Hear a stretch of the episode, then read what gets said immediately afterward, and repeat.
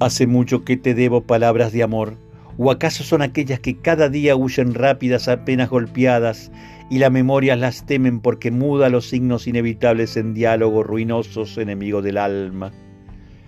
Tal vez el ruido de la mente no deja oír mis palabras de amor o el miedo, del árbitro eco que hace incierta la imagen más débil de un sonido afectuoso, o tocan la invisible ironía, su naturaleza de seguir,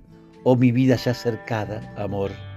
O tal vez sea el color que las deslumbra si chocan con la luz del tiempo que te llegará cuando el mío no pueda más llamar amor oscuro, amor ya llorado, la belleza, la ruptura impetuosa con la tierra incomparable, amor.